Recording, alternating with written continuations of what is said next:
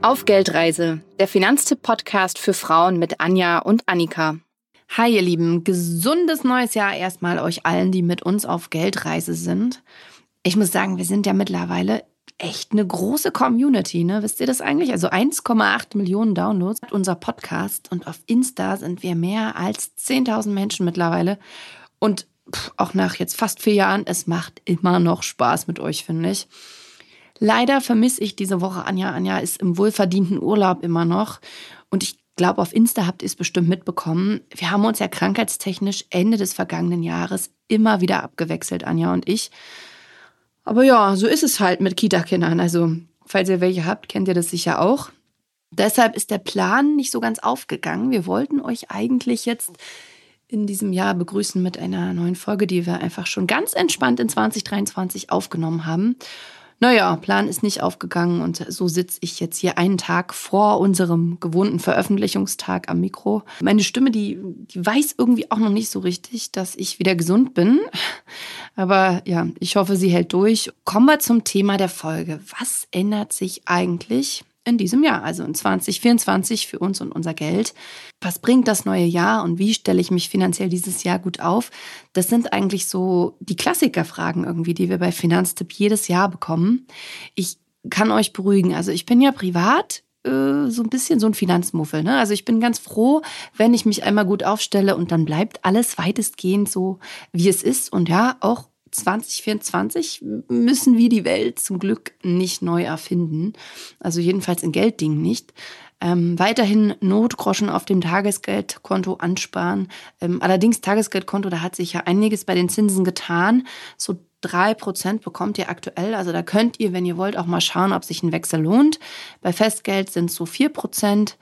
Ähm, ja, vielleicht nochmal zur Erklärung. An das Geld auf dem Tagesgeldkonto, da kommt ihr, wie der Name schon sagt, täglich ran. Beim Festgeld, da habt ihr dann unterschiedliche Laufzeiten. Also dann zum Beispiel ein halbes Jahr legt ihr euer Geld an und könnt da nicht ran oder ein ganzes Jahr. Und je nachdem habt ihr dann auch ähm, andere Zinssätze am Ende. Für die langfristige Geldanlage empfehlen wir von Finanztipp weiterhin einen weltweiten ETF. Ähm, aber ich packe euch den Link in den, äh, auch nochmal in die Show Notes, also zu allem, was ich gerade erwähnt habe. Dann könnt ihr da nochmal schauen, was die aktuellen Empfehlungen sind und ähm, ob das für euch noch passt. Aber wie gesagt, Welt neu erfinden nicht. Also wenn ihr da schon so unterwegs seid, dass ihr einen Notgroschen habt und auch einen ETF, dann habt ihr schon wirklich viel für euch und eure Geldanlage getan. Ja, was ändert sich sonst noch? Der Grundfreibetrag ändert sich. Das sind die Einkünfte, die wir nicht versteuern müssen. Und da geht's nach oben von 10.908 Euro auf 11.604 Euro. Auch der Mindestlohn steigt von 12 Euro auf 12,41 Euro. Ist jetzt nicht die Welt. Ich weiß. Minijobberinnen dürfen ab diesem Jahr mehr verdienen, 520 Euro statt 538. Und auch Azubis bekommen mehr Geld. Also wer 2024 eine Ausbildung anfängt, für den steigt die Mindestvergütung. Besserverdienende, die müssen künftig mehr Geld ausgeben, denn die Sozialabgaben steigen. Also da geht es um die Renten und die Arbeitslosenversicherung, auch Kranken- und Pflegeversicherung. Da steigen die Beitragsbemessungsgrenzen. Ein super schönes Wort, wie ich finde. Und das bedeutet, nur von dem Teil deines Gehalts über dieser Grenze musst du nichts mehr in die Sozialversicherung einzahlen. Um welche Summen geht's? Also in der gesetzlichen Renten- und Arbeitslosenversicherung steigt die Grenze von 7.100 Euro brutto pro Monat auf 7.450 Euro Ost und in West sind wir dann bei 7.550 Euro brutto pro Monat auch wieder. In der Pflegeversicherung und der gesetzlichen Krankenversicherung steigt die Grenze überall auf 5.175 Euro. Ja, und wer uns auf Instagram, auf Geldreise heißt unser Account, wer uns da folgt, der weiß auch schon, welche Änderungen vor allem für Eltern relevant sind. Ab 1. April bekommt ihr nur noch Elterngeld, wenn das zu versteuernde Einkommen im Kalenderjahr vor der Geburt des Kindes unter 200.000 Euro lag. Für Alleinerziehende liegt die Grenze übrigens bei 150.000 Euro. Und neu ist auch, gleichzeitig Basis-Elterngeld zu bekommen, wird künftig nur noch für maximal einen Monat bis zum zwölften Lebensmonat des Kindes möglich sein. Ausnahmen gibt es da, nämlich bei Elterngeld Plus, beim Partnerschaftsbonus und auch bei Mehrlingsgeburten und Frühgeburten. Was sich sonst für Eltern ändert, könnt ihr nochmal in unserem Post äh, auf Instagram auch nachlesen. Wir freuen uns da übrigens auch immer über Likes, über Kommentare und natürlich auch über neue FollowerInnen, falls ihr noch nicht mit dabei seid. Wer Bürgergeld oder Sozialhilfe bekommt, bekommt mehr Geld. Alleinstehende Erwachsene bekommen 563 Euro pro Monat. Jugendliche zwischen 14 und 17 Jahren bekommen 471 Euro.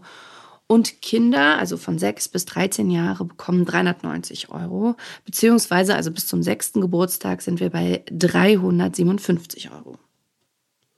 Nächstes Thema, neue Fassade und neue Fenster fürs Haus. Wir haben ja Ende des vergangenen Jahres auch eine Folge zu energetischem Sanieren gemacht. Das kann einiges an Geld kosten, haben wir festgestellt. Cool ist, ab 2024 äh, kannst du das Geld aus deinem Riester-Vertrag auch zum energetischen Sanieren nutzen.